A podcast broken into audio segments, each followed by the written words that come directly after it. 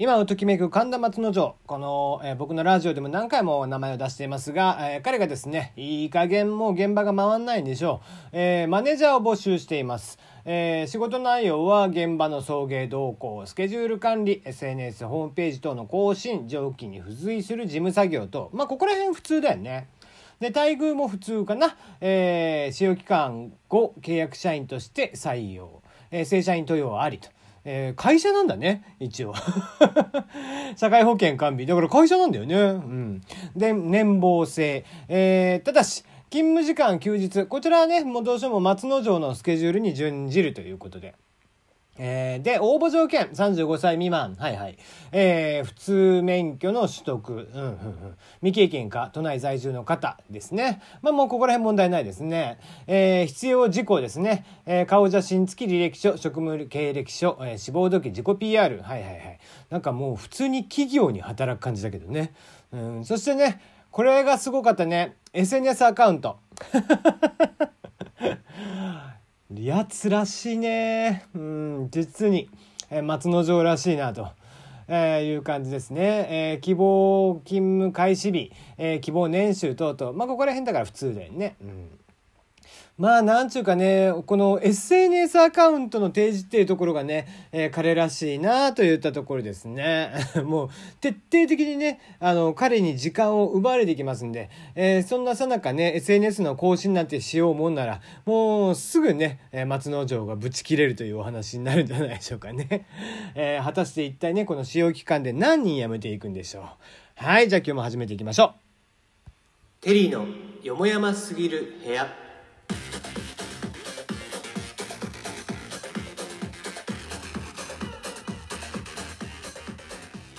改めましてこんばんはテリーでございます。もうねまあそのやっぱ SNS はね彼もなんか弟弟子にもこの話してんだよね。弟弟子が入ってきた時にももうそのまあもともとねその落語家さんとかっていうのは、えー、前座さんまあ落語さん講談もそうなのかな、えー、前座さんっていうのは基本自分のね、アピールとかしちゃダメなんですよ。もう勉強をしていく、ただただ勉強をしていく期間なんでね。だから2つ目に上がってからじゃないと基本ルールとしてダメなんじゃなかったっけな。で、そういうのがあったりするんで、えー、弟弟子にもうすぐ消せっつってね、えー、言ってたわけなんですが、もしかしたらだからね、えー、このバイトなのか、その、まあ、契約社員なのか分かりませんけども、えこのマネージャーになった人にも場合によってはアカウント消せっていうお話になるのかもしれないですね。うん、まあ、笑い屋の重藤君には消消せととは言ってないんでね、まあ大丈夫なのかね。うん。まあ一番びっくりしたのはですね、使用期間中1ヶ月から3ヶ月の間はですね、日当でお支払いしますということで、えー、その日当日にクビにする気満々じゃねえかっていうね。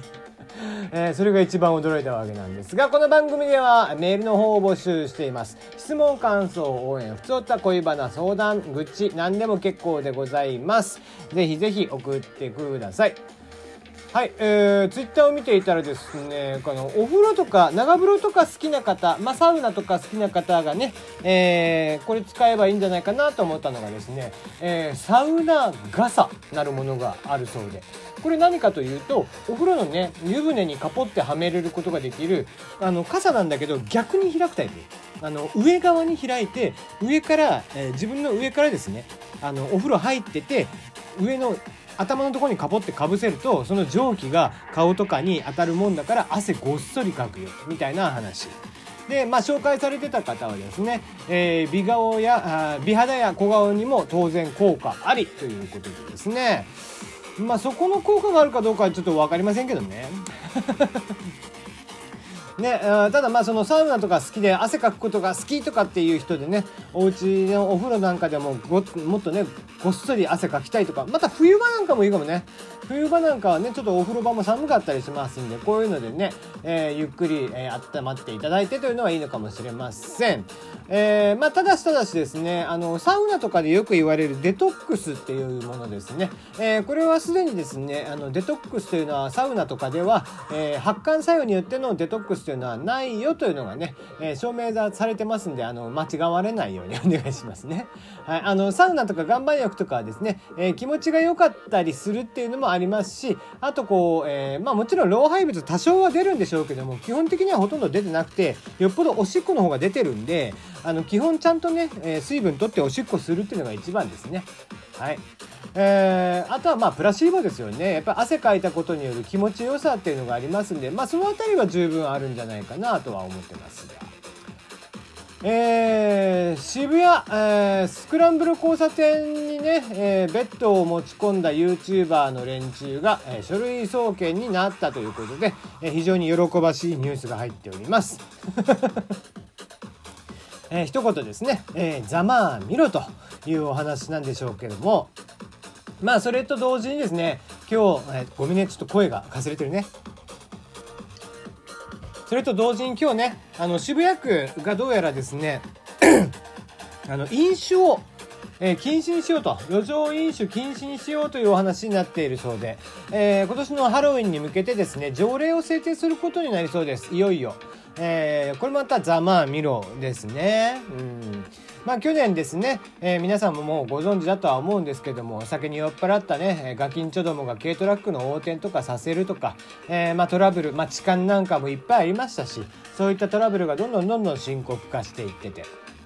ね渋谷行くと大体臭いんですよね。うんまあそういうのもあったりだとかもうほんとね渋谷の、えー、ああいうハロウィンとか元旦とかねこの間だった令和のタイミングあれなんかもひどかったよね動画で見てましたけどもあのああいうのをね、えー、ガキンチョたちバカたちが明日集まるんでね。でそういったところではどうしてもお酒を飲んだりだとか、えー、お酒を飲んだらタバコも吸いたくなるしみたいなのでね路上喫煙路上飲酒非常に増えてきますんで。もともとね、えー、路上喫煙ダメなんですけども、えー、飲酒の方も増えてきているということから、えー、NG になるということですね。まあまあぜひそうしてくださいよ。ねえー、どっか違うとこで本当にやりゃいいと思うよね。うん、やっぱりこうなんだろうなやっぱり人がもっといないとこ、うん、どこでやればいいんだろうね東京だったらやっぱ東京はお台場かな。うん、お台場ね、えー、フジテレビ周辺とかね、えー、フジテレビも今視聴率がどんどんどんどん下がってるんでね、えー、ただただ元気がない、えー、テレビ局ですのであの辺りでぜひやっていただいてねお祭り騒ぎ一緒になってしてあげたらいいんじゃないかな、えー、バカはバカのところに集まりゃいいということなんでしょうけども。まあたださこういうねこう、うん、バカバカさっきから言ってるけどそういった連中にねえー、なんか合わせてこういう条例法律を決めていかなきゃいけないっていうのがうん、悲しいよね、うん、こうしてね YouTube なんかもそうじゃん。アホなことをする連中がいるから危なっかしいことの、えー、ことに対してはそのそういうアカウントに対してはそのお金を発生させないよ再生数に応じてのお金というのを発生させないよとかね。そういう風になってくる。それをしかもあの考えりゃ分かるようなことなんだけどそういったものをするとちょっと注目をしてもらえるっていうことからやってしまってみたいなお話。だんだんだんだんそれがエスカレートをしてくるともうどうしても YouTube も規約に書かなきゃいけないみたいなお話になっていてね。えー、調べに対してね、さっきの、えー、YouTube でね、交差点にベッドを置いたアホ、えー、会社の役員とかをやっているそうですけどもね、面白い動画を撮りたかったっていうね、えー、結局もうその一点でしょ？そうしたらなんか面白いと思ってもらえると思ってるから、面白くないんだよっていうね、なんか一歩こう自分のことを俯瞰できないもんかね、こいつらは。うん。だから今の子たちまあ自分も若い時はそうなのかな。うん。若い時って本当そういうのは確かにあるよね。なんか自分自身を俯瞰的に見れない。うん。それはまあ経験値なのか何なのか。あまあ大人になってそういうこう羞恥心みたいなのがどんどんどんどん重なってくるからそういう風になってくるのか。まあ若い連中から言えばこういったものを老害というのかもしれないけども。とはいえね。うんなんかそうね大人自分がこう YouTube その YouTube バーの連中、えー、今27歳ですか、えー、今回書類送検されたの27歳、えー、27歳の時にじゃあ自分がこれをしたかったしないんだよねやっぱり、えー、自分の中でこれが多分面白いっていうふうに絶対に思わないからだよね。まあまああのドキュメンタルなんか見てても僕はねあの一発芸の連中とか裸で笑いを取ろうとする連中とか、えー、そういう連中に対して一切笑わないみたいなのがあったりするんでさ、うん、だからうん手の込んだ笑いとか作られた笑い、まあ、計算された笑いじゃないと面白くないっていう感じなんだけどね。うんいやまあまあほんとこういう連中に、えー、レベルを合わせていくとどんどんどんどんなんか結果としてね世の中はどんどんどんどんこう自分たちの首を絞めていくことになるよね、